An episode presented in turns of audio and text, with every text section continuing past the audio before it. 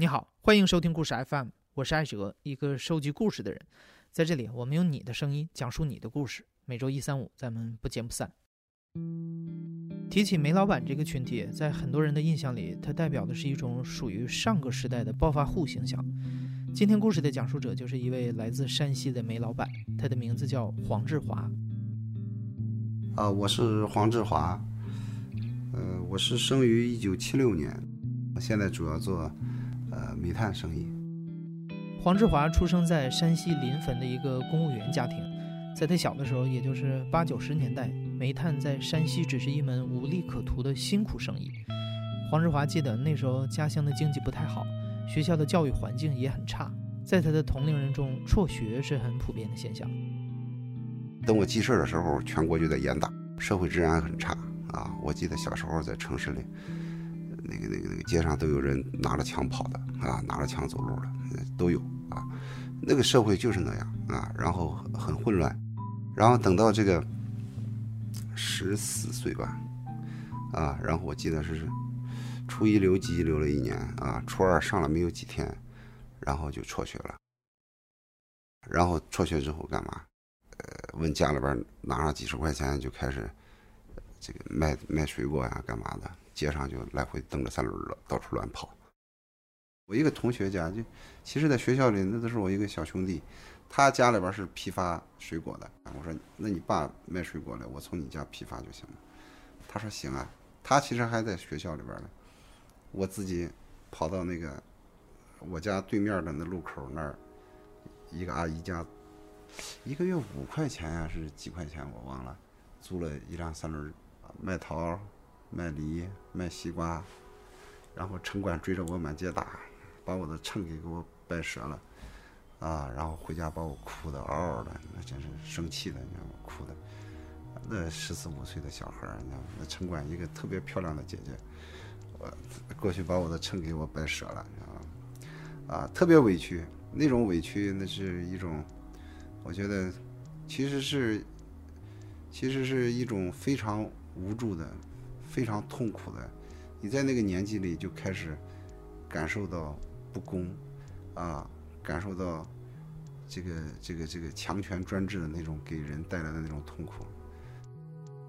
那个阶段也挺有意思的啊，那个阶段也挺，就是还是其实你是当老板了，现在那会儿没那个意识，但是现在要想的话，其实那会儿你是当老板了。十五岁那年，黄志华在父母的安排下去东部沿海参了军。退伍之后，他原本想留在江浙地区找机会做点小生意，但最终还是拗不过父母，回到临汾，进入了父亲所在的铁路系统工作。然后我当时是在铁路负责这个列车上的这个，就是去跑北京、山西到北京的这个列车上的这个空调，就是工作都是在混日子。啊！但是自己知道，从自己父亲，包括自己上班之后的这些师傅们，是吧？领导们也基本上能看到他们的生活不是我要的。然后在那个时候呢，就在琢磨。我记得经常去北京去，啊，拿了那个这个各种报纸，就在上面找一些商机啊什么的啊，这个想做生意的那种小小火苗就冒出来。当然，在这个过程当中，就如我父母所愿，是吧？在那儿在铁路上班的时候结了婚。有了孩子，啊，还没有孩子之前，我就从铁路出来了啊。这个零两千年我就请假了，九九年请假，两千年就所谓的劳务输出嘛，就是停薪留职了。就最早是还做过百货，做在这个哪儿，呃，做百货是在去义乌啊，那会儿都没有那个银行卡什么的，银行卡还没没现在这么灵，然后就揣上那么五六万现金。啊，绑到身上，然后去义乌进货。这个模式呢，是在呃，我有一次回老部队看战友们，在宁波看到的。宁波的城隍庙当时在搞这种所谓的开心拍卖，就是这个一个吹风机从一块钱开始拍，当当当，啊，一块钱有人要吗？啊，只要有人举手，一块钱给他，啊，然后呢，后面的人就疯了，啊，因为超市里在卖六十八，是吧？那么。这个可能后面第一个你可能是一两块钱五块钱出去的，但是后面慢慢的就十几二十三十就就卖出去了。我说是这个是个好生意，它可以呃快速的挣到钱，然后就按这个模式，还让宁波那边的战友帮忙，然后呢，从外地深圳那边还请来一个拍卖师，一个月给他底薪五千，还给他加奖金，啊，这个这个就开始把这个事情做起来。我去把货进回来，在山西卖，啊，然后做了有两个月吧，反正平均每天的营业额能够有个六七千块钱，也能挣下一些钱，啊，正感觉良好的时候，这个工商局就把我查了，啊，这个我跟他们讲，我说是这个宁波呀、深圳啊、南方城市都有是这样的，都是这个模式，我也在做这个模式。人家说不行，我们不管这个浙江和广东，我们只管我这儿，你这个属于非法拍卖，哈，呃，这样的话把我查封了。我们那会儿也很单纯，也不知道这个事情要花多少钱可以摆平，要下什么功夫，找谁去，自己也没有那种说这个这方面的这些经验，然后这个生意就停下来。然后在临汾玩了那么一年多呀，大概到两千零一零一年的天都冷了，然后有有朋友跟我说，说是啊，外地安徽啊是山东的，当时啊这个有安徽的也有山东的，说到这边来买焦炭了，说找我帮忙嘛，我说行啊，试一试，正好有个拐弯亲戚他在那个呃山上开着有焦化厂啊，我就带他去了，带他去了才发现哦，原来焦炭卖的这么火呀，这个。以前都不好卖的东西嘛，现在卖的这么火，那个好多外地的客商来这儿拿着钱都买不下，排队都都都都交不进钱去。然后呢，我那会儿进去找他们，给他们说了说，我记得当天就让他拉走了六车，然后出来之后他就给了我六百块钱。就这样的话，我发现，哎，这个这个焦炭这个事情很简单啊。第一次接触煤炭这个行业是从焦炭开始，这样的话呢，就后面从这个焦化厂往出就走了一些焦炭，挣了点小钱。然后焦炭走了一段时间之后，挣点小钱，当然了，跟焦化厂这块互动就比较多了。哦，一了解这个焦化厂，原来你也是需要需要煤炭的啊，就是你需要把煤炭拉进来，然后炼成焦炭才卖出去。那么我一边给你卖焦炭的同时，我还可以怎么样？给你供应点煤炭嘛，然后在矿上就开始找原煤，找一些质量好的、品质高的，然后价格控制的比较低的，啊，这个往下开始拉。我记得那会儿生意也做的比较简单嘛，就是你每天晚上你背上个二三十万放到一个书包里，然后去那个焦化厂门口，这个山上安排的煤只要一过来，又不用预付款是吧？他只要进厂一卸货，你把呃根据崩单上的价格，你把钱付给他，他就还会再找你。这个过程里边就能稳定的收益。第二天你再拿收下的这个票再找焦化厂结账，这个生意做的比较简单。二零零一年，中国加入了世贸组织，煤炭需求量开始大幅度的增加。第二年，政府取消了煤炭指导价，煤炭价格从此进入了一个市场化的时代。在这样的背景下，很多和黄志华一样嗅觉敏锐的山西商人进入了煤炭行业。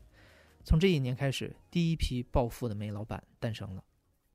我两千零一年我在给这个焦化厂供煤的时候，那会儿。刚开始的时候，煤炭一吨也就是七八十块钱。你你把大车七八个大车往山下走，路上的收费站把你一挡，不是收费站，就那个煤检站，把你一挡，你没有票嘛？你是你是黑煤，你没有票，没有煤票，那你要等到这个，呃，煤管站这个关系疏通好了，你才能过去。那等你过去，在这山上堵了一天一夜，等你下去之后，这煤一下子涨到一百多了，这种事情很正常。刚开始是只想着说挣点，卖点卖点炭挣点钱养养家算了。结果后来慢慢的发现，这个这个这个这个，我可以雇人来帮我挖了，是吧？然后慢慢的发现我可以上设备来挖了，啊，然后再后来呢，哦，这个政府要求要办手续啊，那好吧，我这个，呃，简单的递个资料什么的，我把这个什么手续办一下，开该开公司开公司。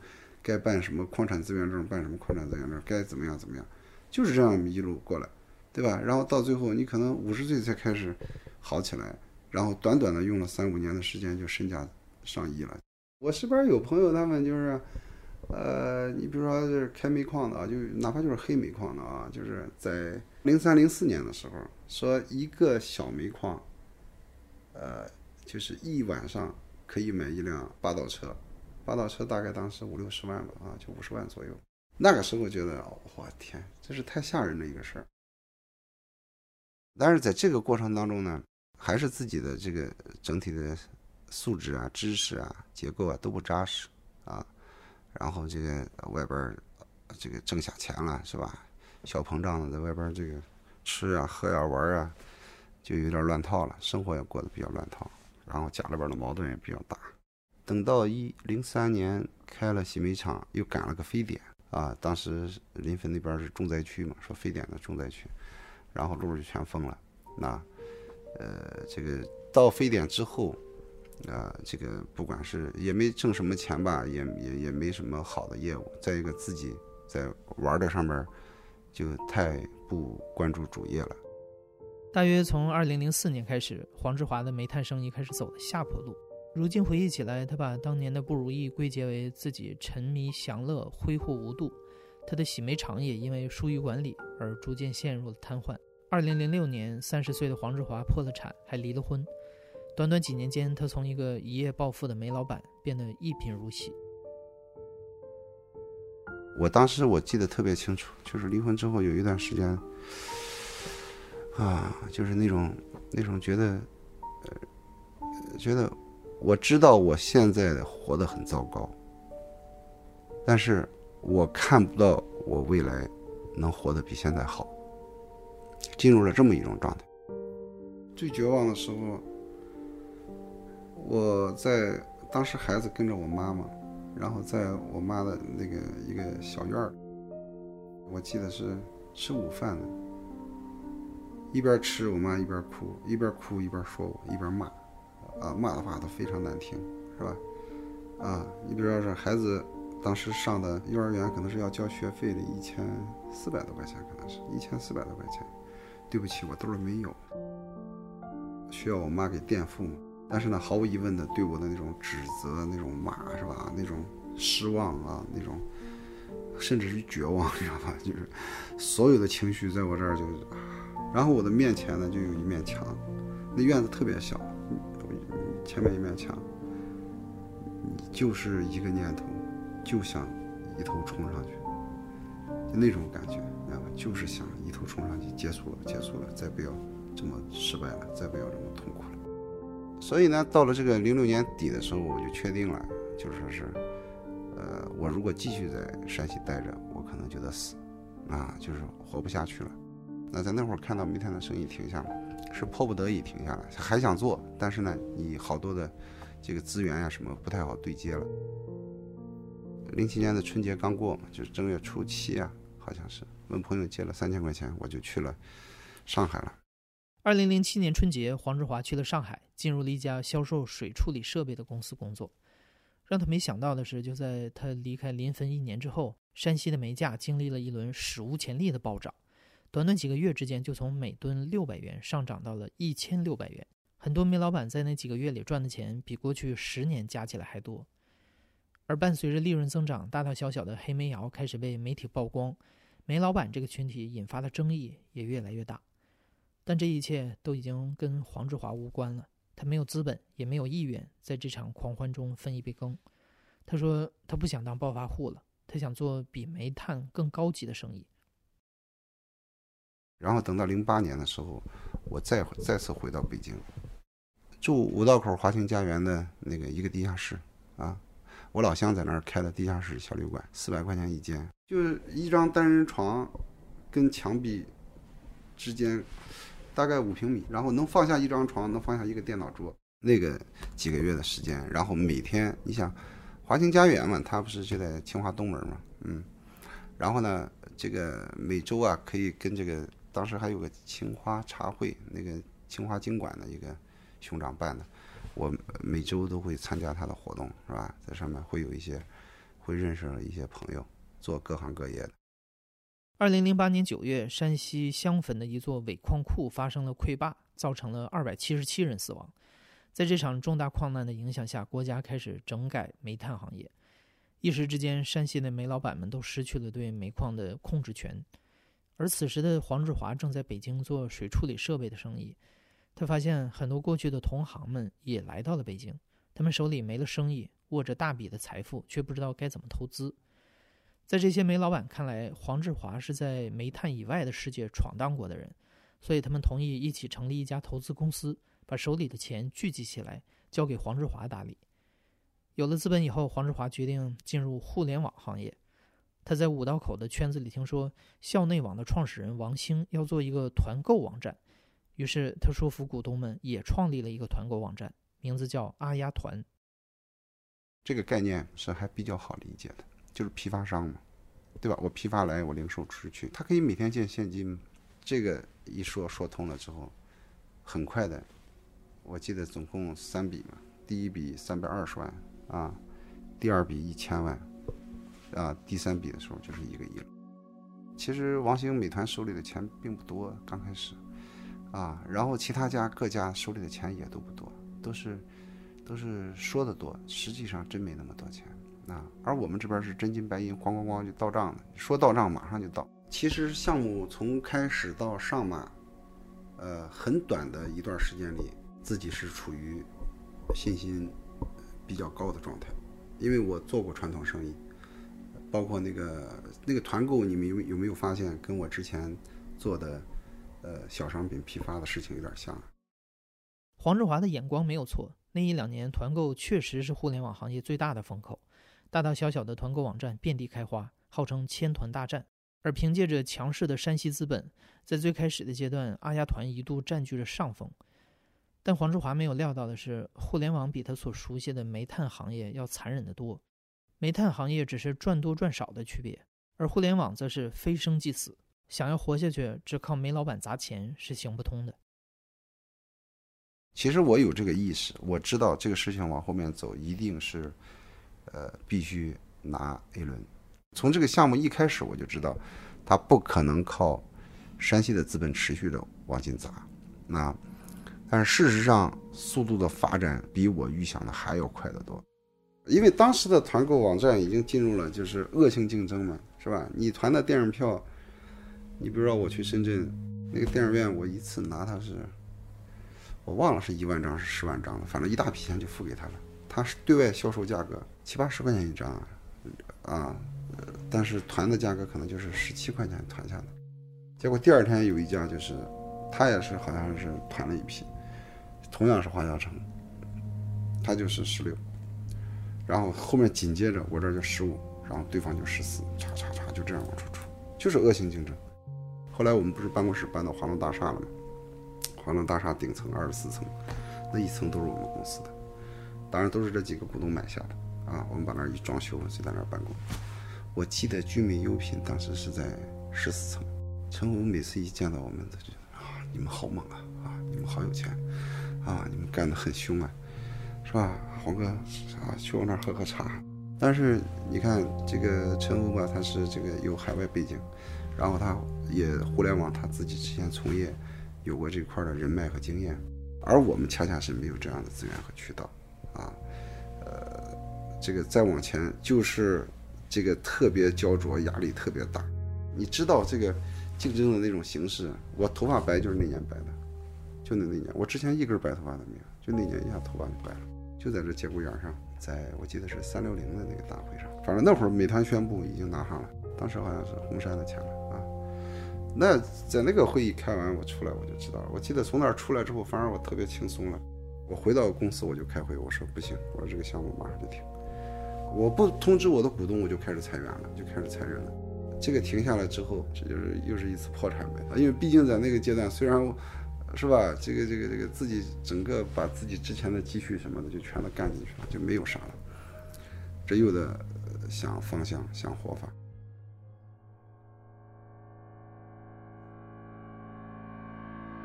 啊，这个时候山西这边这个煤炭的这个业务啊什么的，就又动开脑子了啊，就机缘巧合的都是啊，有朋友说啊这边。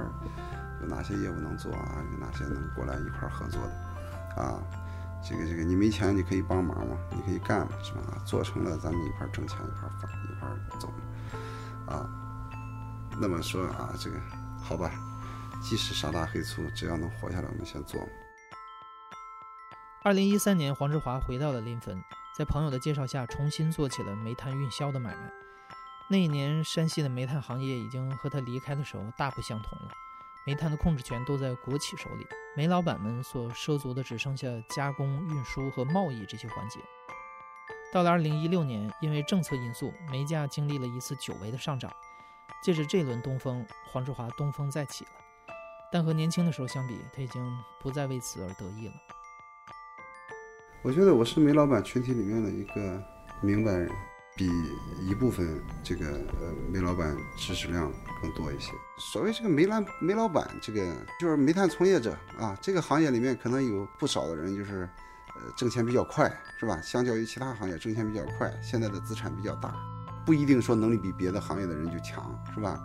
啊，可能还不如别的人行业的能力的人，但是呢，他就认这个行业。我们想说的就是，是挣了钱了，但是这个这个环境没有给他怎么把挣来的钱去用于研发新的行业产业，实在是我们的基因不对，基因不对。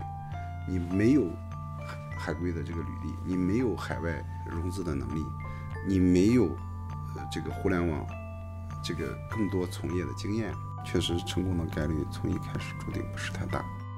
那么，煤老板的转型，我算一个代表做了一个尝试。那还有其他的代表也做了其他的尝试。你听说过有成功的？这个是现状，这是现状。所以说，更多的人愿意买个房、买个地，安全一些。你现在正在收听的是《亲历者自述》的声音节目《故事 FM》，我是主播艾哲。本期节目由梁科制作，声音设计孙泽宇。另外，也要感谢 GQ 的何涛推荐讲述者黄志华给我们认识。最早知道黄志华，也是因为何涛写的文章《消失的煤老板》。感谢你的收听，咱们下期再见。